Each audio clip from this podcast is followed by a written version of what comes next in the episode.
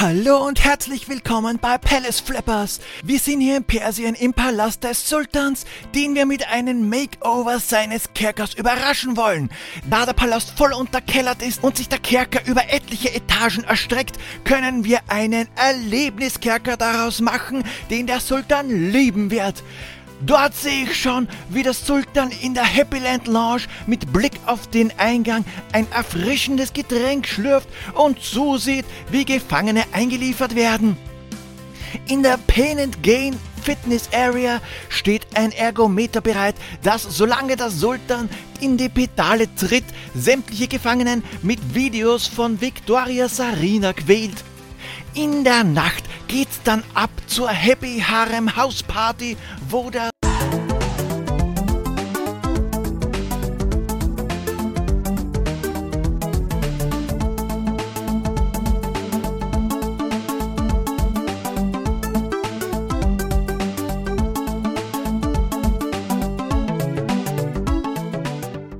Grüß euch die Madeln, Servus die Burm zur Episode 55 von Pixelbeschallung, dem Retro Gaming Podcast. Was hätte sich jetzt besser angeboten als Intro als 300 Leonidas trifft den Prince of Persia? Tja, verschissen, den Gag habe ich mir selber verbaut, weil das haben wir schon gehabt bei den Endstream 300. Folge weiß ich jetzt auswendig gar nicht, aber es war auf alle Fälle das aller allererste Intro zur Pixelbeschallung. Euch erwartet eine spitzenmäßig recherchierte Podcast-Episode, die unglaublich unterhaltsam ist, wenn ihr schnell auf Stopp drückt und zu Stay Forever schaltet. Ansonsten für die etwas anspruchsloseren, ihr könnt ruhig dabei bleiben. Es war zwar diesmal irgendwie was anderes geplant, aber wurscht, dann erfülle ich einmal einen Hörerwunsch. Keine Sorge, wenn es nicht gerade deiner ist, die werde ich jetzt nämlich alle nach und nach abarbeiten. Es wird ein bisschen familienfreundlicher als letzte Episode, auch wenn es diesmal ebenfalls um den kleinen Prinzen geht. Wir reisen von Perversien nach Persien und schauen uns dort den Prinzen etwas genauer an. Nicht den mit den roten Haaren, der alles nur klaut, nicht Prince Adam und auch nicht den aus Bel Air. Wir besprechen heute Prince of Persia, was sich der gute Ole von Das ist richtig der Podcast gewünscht hat. Wie gesagt, es werden in nächster Zeit ein paar Spielerwünsche abgearbeitet. Kann ja nicht sein, dass ich pausenlos aufrufe, mir Vorschläge zu schicken und dann kümmere ich mich nicht drum. Zuerst wollte ich mir Teil 1 und Teil 2 vornehmen, aber irgendwie reicht ein Teil für eine ganze Folge. Das Ur-Prince of Persia, um das heute geht, ist 1989 für den Apple II rauskommen und dann auf alles portiert worden, was nicht bei drei auf den Bäumen war. Auf Commodore Amiga, Amstrad CPC, Atari ST, MS-DOS, FM Towns, Game Gear, Master System, Mega Drive, Game Boy, Game Boy Color, NES, PC 98, PC Engine, SNES, Sharp X68000, Sam Coupé und den Mac. Veröffentlicht hat's Bruderbund, die wir schon aus Episode 7 zu The Castles of Dr. Creep kennen. Entwickelt hat Jordan Mechner, der eigentlich in der Videospielbranche neben der Prince of Persia Reihe nicht allzu viel gemacht hat. Der hat übrigens auch das Drehbuch für den Film aus 2010 geschrieben und war Executive Producer. Aber warum hüpft denn der Prinz wie Tiger mit seinem super duper hula hupla schwuppdiwuppler Sprung in der Gegend rum? Der persische Sultan ist auf Außendienst und führt munter Krieg im Ausland. Der superböse Visier Jafar, wer sonst, hat zu viel Sand in die Arschritze bekommen und will in der Absenz des Sultans die Herrschaft an sich reißen, die Sau. Und da hat er sich gedacht, hey Jafar, heirat doch einfach die Prinzessin, da geht das noch am einfachsten. Hoffnungslos romantisch wie Jafar so ist, geleitet er sie in den Palastturm mit wundervoller Aussicht und fragt sie, ob sie nicht heiraten möchte, weil sonst muss er sie leider ein wenig umbringen. Und weil er jetzt kein kompletter Arsch ist, gibt er der Prinzessin eine Stunde Bedenkzeit und sperrt sie in den Turm. Jetzt könnt ihr euch ja vielleicht vorstellen, dass das nicht die idealste Art ist, um das Herz einer Prinzessin zu erobern. Vor allem, wenn sie eigentlich schon jemand anderen ganz lieb hat, nämlich den Prinzen, der genau genommen ja noch gar kein Prinz ist. Jafar weiß das und weil der Prinz die einzige Person ist, die ihn gefährlich werden kann, sperrt er ihn ein. Ist ja auch logisch, wenn man ein Visier ist, der über Leichen geht und es gibt nur eine einzige Person, die meinen Plan verhindern kann, dann sperre ich sie natürlich ein und bringe sie nicht gleich um. Aber gut, sonst wird es ja kein Spiel geben. Warum auch immer die Prinzessin keine anderen Wachen hat und Jafar offensichtlich machen kann, was er will, bleibt ebenfalls ein Rätsel. Jetzt bleibt also den noch nicht Prinzen nichts anderes übrig, als aus dem Verlies zu entkommen und Jafar umzubringen. Und das innerhalb einer Stunde. Aber nachdem wir ja im Gefängnis ein bisschen Zeit haben, lesen wir erst einmal in der Zeitung.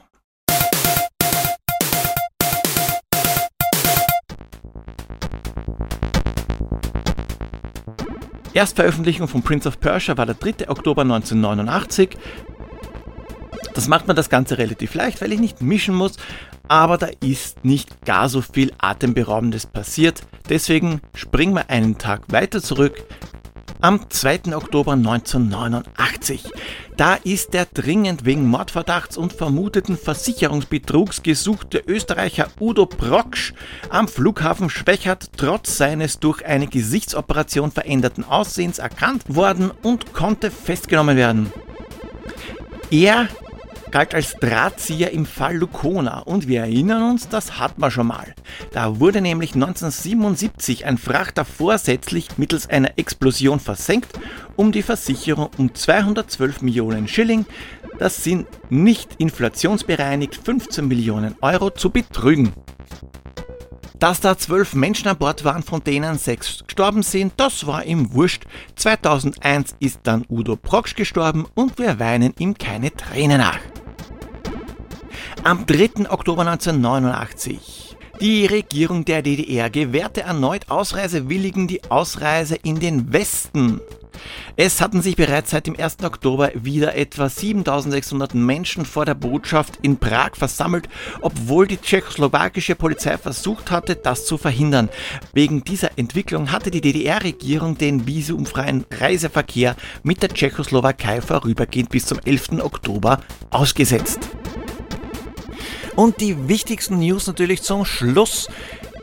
Der Pixel Pommes Podcast ist zurück. Geplante Ausstrahlung der ersten neuen Folge ist der 5. Mai 2021 und zu Gast bin ich. Ich wurde auserkoren, der erste Gast per Casten zu sein.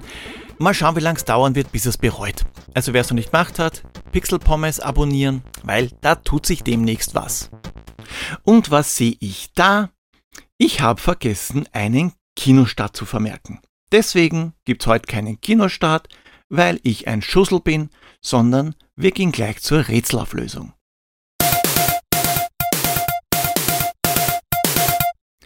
Und das Rätsel, das war ja diesmal gar nicht so schwer, zumindest wenn man das Spiel gekannt hat. Hätte ich ehrlich gesagt nicht gedacht, da muss sich Pierre ein bisschen mehr anstrengen. Ein Gefährt haben wir gesucht. Ein Held muss Stock und Stein ausweichen und an einer großbrüstigen Frau vorbei, die Jumpsucker sagt. Das kann ja nur Quest for Tires und folglich das Steinrad sein. Keep on Rolling Baby war nebenbei der Untertitel der Podcast-Episode 31, in der es um Quest for Tires ging. Sieben Personen haben das Rätsel gelöst. Arky, Pixel Power, Oliko, Dr. Terra und Todde bekommen jeweils einen Punkt. Neu dazugekommen sind Drackert und Tobias, die sich als Neuansteiger in der Highscore-Liste das Pixelbeschallungs-Fanpaket mit einem Diplom des akademischen Titels, einer Clubkarte, den Schlüsselanhänger und Stickern verdient haben. Drackert ist jetzt Gasp, der Gameboy Screen Photographer und Pixel Power habe ich auch endlich sein Diplom geschickt, weil ich ganz ehrlich nicht mehr dran gedacht habe. Entschuldigung. Er ist dafür jetzt ein Silf ein Streamer I'd like to follow.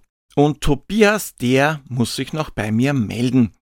Janko hat so mitgeraten, aber leider falsch. Wie gesagt, ich gebe es zu, wenn man das Spiel nicht kennt, da kann man auch mit Jumpsucker herzlich wenig anfangen. Aber keine Sorge, beim heutigen Rätsel geht's nicht mehr in die Videospiel Steinzeit. Ein kleines bisschen moderner wird's schon.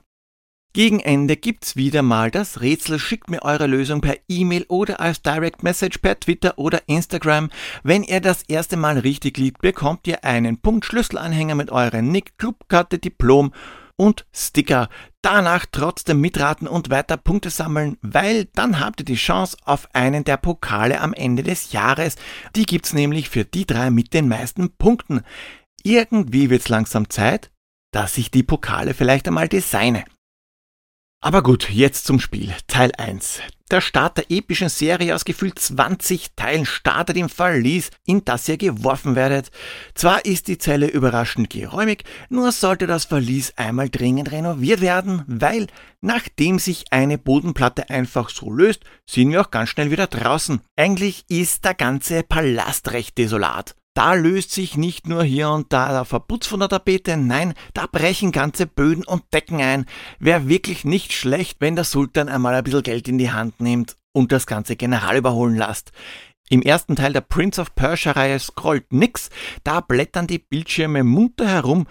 Meistens wobei teilweise die Lösung für zum Beispiel ein Schalterrätsel noch in einem anderen Bildschirm sein kann. Das Geschehen, das man 1989 logischerweise noch in formschönen 2D von der Seite bewundern darf, ist dann manchmal auch noch in mehrere Ebenen pro Bildschirm geteilt. Ziel der 13 Levels ist es, den Ausgang zu erreichen. Nur da muss Mr. Namenlos, zumindest ist er das in der Spielereihe, Namen hat er erst im Film bekommen, erst an einem Haufen geschlossener Gitter vorbei. Also fast in den ersten zwölf Levels muss er den Ausgang erreichen, im 13. killt man am Ende Jafar, lauft ein paar Bildschirme weiter zur Prinzessin und dann ist vorbei.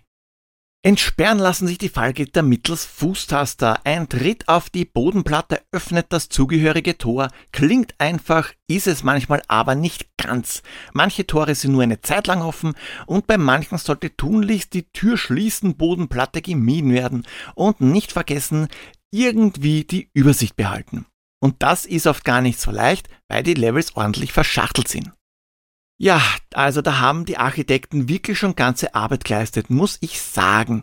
Wir sind hier im tiefsten Persien im Jahr vor langer Zeit halt, in der das Verbrechen offensichtlich überhand genommen hat. Anders kann ich mir nicht erklären, dass der Sultan ein Verlies bauen ließ, das riesiger als die Tiefgarage eines Flughafens ist.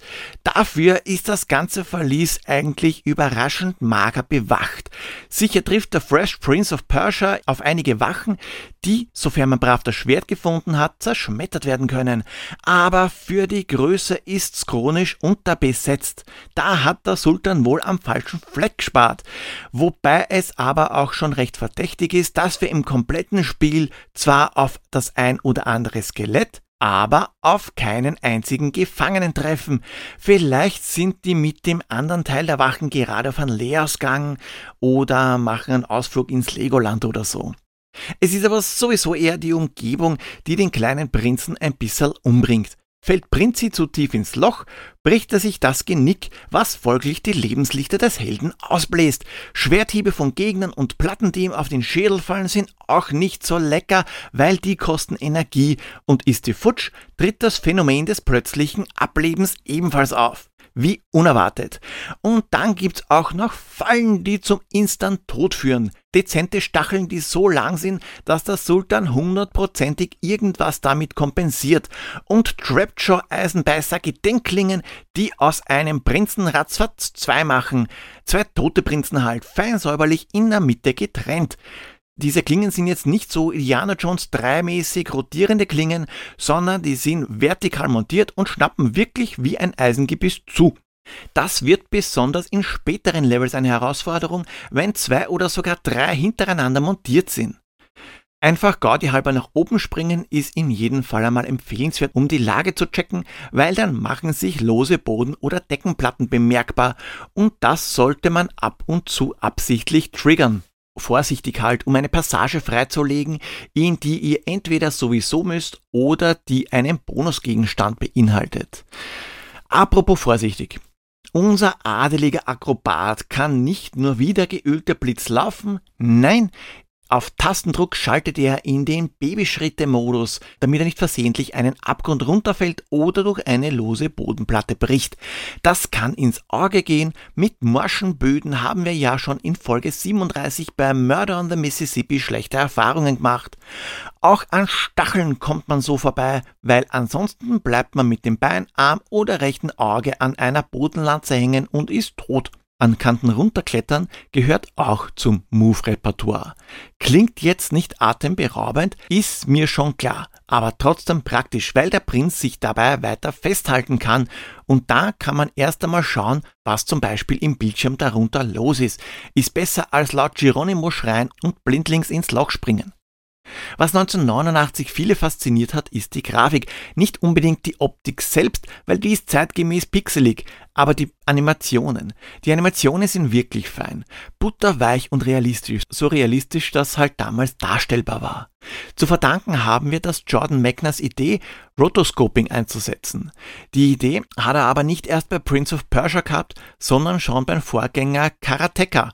Er wollte damals schon realistische Animationen, also hat er sich eine Videokamera geschnappt und seinen Karatelehrer gefilmt, wie er Bewegungen ausgeführt hat. Aus den einzelnen Frames hat er dann Zeichnungen gefertigt und Pixelgrafiken draus gemacht. So ähnlich hat er das jetzt wieder gemacht. Nur nicht mit seinem Karatelehrer, da hätte die Prinzessin wahrscheinlich auch sehr maskulin ausgeschaut. Damals war es sein Bruder, der die Bewegungen des Prinzens gemacht hat. Die hat er mit Hilfe der damals noch brandneuen Technologie namens VHS 1985 auf Band gebracht. Nur wie bekommt man da einzelne Frames? Ganz einfach, ohne Umwege. Jordan Magner hat das Band in einen Videorekorder gelegt, das Licht abdreht und auf Play gedrückt und dann auf Pause. Denn vielleicht erinnert sich der ein oder die andere noch, manche Videorekorder hatten ein recht unnützes Feature, nämlich wenn man den Film auf Pause drückt, konnte man ein Frame weiter skippen. Mit einem Fotoapparat auf einem Stativ hat er jetzt einmal ein Frame abfotografiert, ein Frame weitergeskippt dann wieder ein Foto gemacht und so weiter und so fort. Heutzutage unvorstellbar umständlich. Und das war's noch nicht einmal, weil die Frames, die hat er noch irgendwie in den Apple II bringen müssen und 1985 war das noch nicht so mit qualitativ hochwertigen Scannen und so. Der Kontrast hat nicht passt, die Kontrastunterschiede, die haben viel größer sein müssen, dass er die Frames capturen konnte. Also hat er in mühevollster Kleinarbeit die Silhouetten seines Bruders aus den Negativen geschnitten, den Rest schwarz angemalt und ein weißes Blatt Papier drunter gelegt. Und das für jedes einzelne Frame. Eine einzige Person. Wahnsinn. Die Wachen, die sind jetzt später dazukommen. Für die Schwertkämpfe, da hat nicht sein Bruder hinhalten müssen, sondern ein alter Robin Hood-Film, von dem er die Frames abfotografiert hat. Einer der großen Antagonisten ist der sogenannte Shadow Man. Ich habe ehrlich gesagt gar nicht gewusst bis zu der Recherche, dass der Shadow Man heißt. Den lässt der Prinz sogar selbst ins Freie wie einen herzhaften Furz an einem windigen Sommermorgen nach einem ausgiebigen Regenguss. In einem Level wird der Weg von einem großen Spiegel versperrt. Das ist jetzt nicht die Garderobe von Persians Next Topmodel, nein, der ist einfach nur im Weg und zerstören geht nicht. Also macht der Prinz das naheliegendste, er springt durch. Und das ist der Startschuss für unser Spiegelbild bzw. unserem Schatten, nachdem er Shadowman heißt der Startschuss uns zu nerven. Ja, Peter Pan kann uns einmal kräftig am Arsch lecken. Unser Mirror Me schließt Türen und säuft uns Heiltränke weg. Spätestens, wenn er uns wieder zurück in den Untergrund fallen lässt, wünscht man sich, dass ihm Geschmacksknospen am Arschloch wachsen. Wobei ist wahrscheinlich auch nicht so ideal, weil er ja unser Spiegelbild ist. Der Plan hat Lücken. Und dann stellt er sich uns auch noch wie Gandalf dem Ballruck gegenüber in den Weg und vermöbelt uns nach Strich und Faden, wenn wir mit dem Schwert draufhauen. Da haben sich damals einige die Zähne ausbissen. Unmöglich, das Ding zu besiegen. Dabei ist's aber eigentlich so leicht. Schwert wegstecken. Shadowman macht's genauso und dann einfach in ihn reinlaufen, damit sich die beiden vereinen. Eigentlich ein cooles Rätsel. Auch wenn angeblich gerade Dubai super angesagt ist, ist Harald ins Reich vom Prince of Persia gereist. Harald, wie sieht das aus, wenn man live vor Ort ist? Hallihallo aus dem mollig warmen Reich des persischen Sultans. Harald in Gefahr. Es ist normalerweise streng verboten, von hier aus zu berichten, aber der Sultan höchstpersönlich hat eine Ausnahme gemacht. Nur schade, dass er nicht da ist und Jafar der Visier nichts davon weiß, sagt er zumindest. Ich hab da so meine Zweifel, weil er recht irre gelacht hat, als sie mich festnahmen. Nun bin ich also hier im wirklich geräumigen Kerker, eingesperrt in einer Zelle, die größer ist als meine Wohnung. Eigentlich ganz gemütlich hier. Naja, fast. Hier befindet sich nämlich alles in einem recht desolaten Zustand. Es kracht und knarzt an jeder Ecke. Hopsa, da ist eine Bodenplatte weggebrochen und da unten sehe ich einen Gang. Mal runterklettern.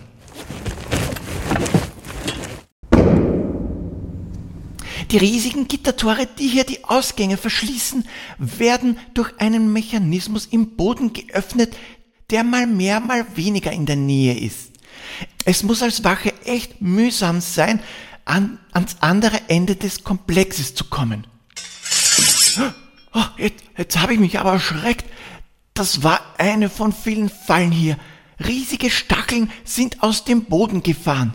Davon gibt's hier einige. Also nicht nur hier, sondern ebenfalls auch im Palast oben. Warum auch immer. Stufen sind dafür Mangelware.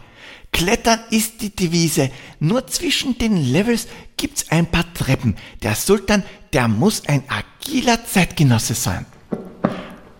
Und da fallen auch schon wieder Bodenplatten weg. Ich muss nur mal aufstampfen und hier wackelt alles. Mist, da oben wackelt die ganze Decke. Ich glaube, es stürzt gleich ein. Harald? Hallo? Ich glaube, wir haben technische Probleme. Ich werde mal Rockford runterschicken, damit er ihn ausgräbt. Und Roderick, man weiß ja nie, wie dem auch sei.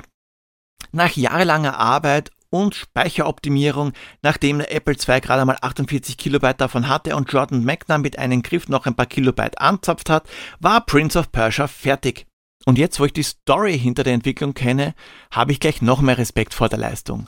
Wem das Ganze im Detail interessiert, es gibt ein Making-of auf Jordan McNas YouTube-Kanal, in dem man auch die Originalaufnahmen und ausgeschnittene Negative sieht.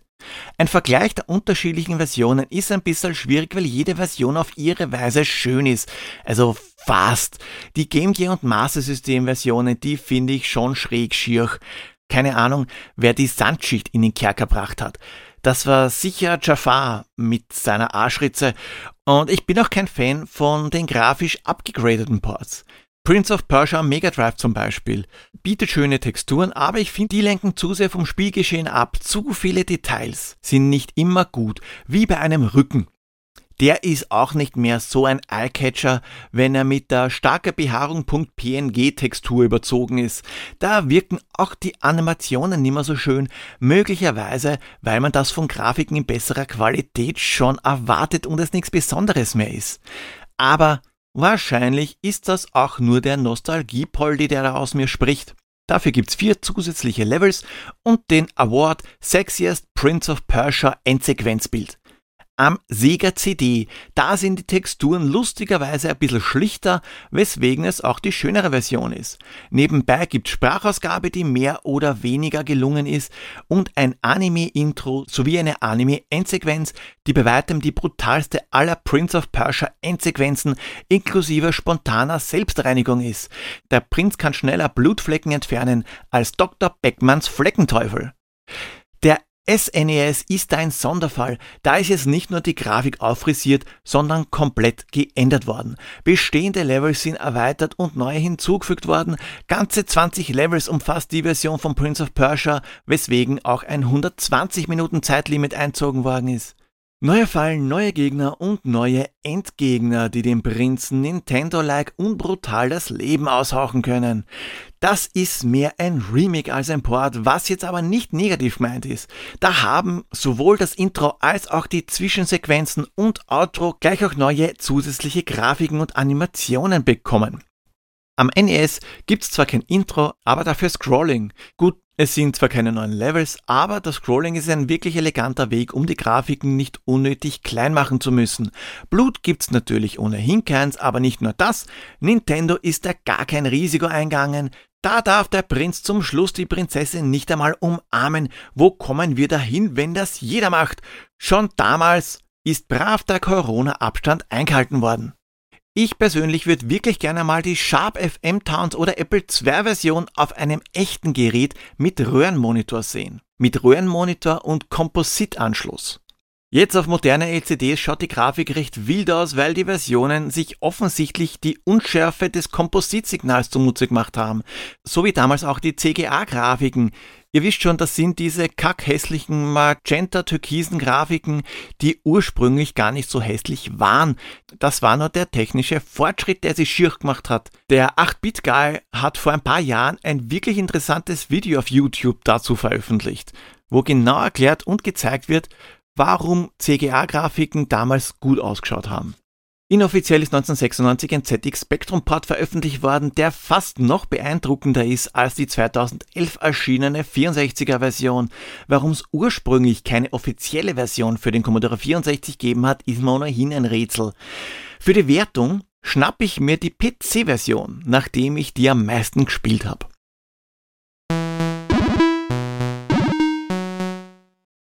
Grafikmäßig wird hier, wie gesagt, am ersten Blick wenig Aufregendes geboten. Da sieht man Prince of Persia halt die Wurzeln des Apple II schon an. Aber wenn der Held im weißen Gewand sich einmal in Bewegung setzt, zeigt der Titel seine Stärken, die butterweichen Animationen. Da das Spiel in den begrenzten Speicher des Apple II passen musste, wird leider auch wenig Abwechslung geboten, aber das macht irgendwie gar nicht so viel aus. Musik gibt's im Titelscreen und ab und zu gibt's ein Jingle. Und das war's auch schon. Ingame-Musik fehlt komplett, aber dafür gibt's Soundeffekte, wobei es zugegeben nicht allzu viel gibt, was einen Ton von sich geben könnte. Gesamt gesehen ist Prince of Persia natürlich ein Klassiker, wie ein Buche steht, muss man einfach gespielt haben und wahrscheinlich haben das die meisten von euch auch schon. Und wenn nicht, dann holt schleunigst nach.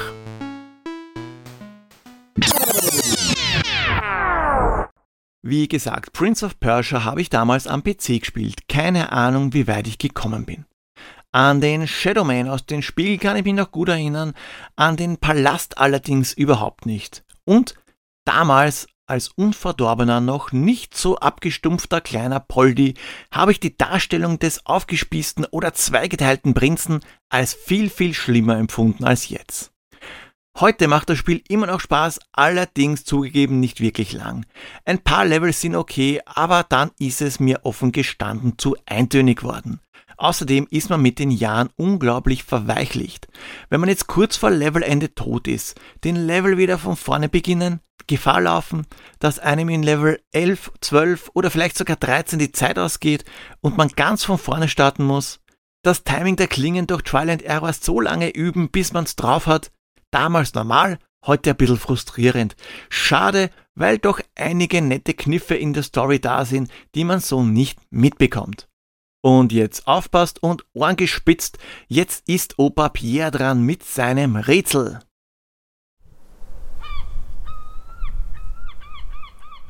Bonjour, meine Lieben. Diesmal halten wir es schön allgemein. Ich möchte nur den Namen des Spiels wissen. Gut aufpassen. Was du heute kannst besorgen, das verschiebe nicht auf morgen. Doch hier ist, wo tickt die Zeit, das Verbrechen gar nicht weit.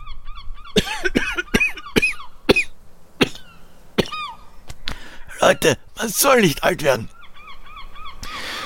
Den Hinweisen wird nachgegangen, bis die Bea im Din gefangen oder Nosmo King der Böse sitzt im Knast, wenn ich sie löse. Die Verbrechen in der Zeit. Der Chronoskimmer ist mein Freund, denn Langfinger, die reisen heut einfach zurück in der Zeit. Ach scheiße, zweimal Zeit in einem Vers. Naja, Qualitätspodcast eben. Das war's noch nicht, das war's noch nicht. Ich fang alle bösen Buben, hatten wohl schlechte Kinderstuben, nehm mein Gamepad mit drei Tasten, werd das Pack von Weil einknasten, doch ich hab mich übernommen, die Meisterdiebin ist entkommen. So, und jetzt? Oh, so spät schon, so spät ist schon wieder. Wo ist nur die Zeit geblieben? Danke, Opa. Prince of Persia und auch Prince of Persia 2 The Shadow and the Flame gibt's zusammen mit ein paar Fan-Mods kostenlos im Microsoft Store. Werbefinanziert mit Banner-Ads. Die sind blöderweise nicht über oder unter meinetwegen auch seitlich des Spielgeschehens, sondern zentriert an der Oberseite und verdecken so einen Teil des Spiels. Gott sei Dank läuft ein Counter mit, der anzeigt, wann das Banner verschwindet. Das verschwindet nach einer Zeit nämlich komplett. Wer das nicht will, kann die Werbung mit 1,99 Euro abschalten. Fairer Deal, finde ich. Ports für iOS und Android hat's einmal gegeben, aber die sind aus den Stores schon wieder verschwunden. Habt ihr eine Idee, welches Spiel Pierre sucht? Dann schreibt mir euren Tipp per E-Mail oder Social Media. Wenn ihr wollt, dass ich mir ein bestimmtes Spiel vornehme, lasst es mich wissen. Und auch wenn ihr eine Idee für ein Intro habt oder mitsprechen wollt, könnt ihr Pixelbeschallung mitgestalten. Folgt mir auf Twitter at retropixels.at, Instagram at pixelbeschallung oder schreibt mir eine Mail pixelpoldi at pixelbeschallung.at Ihr könnt auch gerne bei www.pixelbeschallung.at vorbeischauen. Was ihr aber bitte auf keinen Fall machen sollt, ist Pixelbeschallung auf iTunes zu bewerten. Tut es nicht. Gut, mal schauen, ob die Sache mit der umgekehrten Psychologie funktioniert. Wahrscheinlich nicht. Tut ja eh keiner. Wurscht, nicht vergessen, wenn euch einmal die Decke auf den Kopf fällt, wird's Zeit zu renovieren. Baba!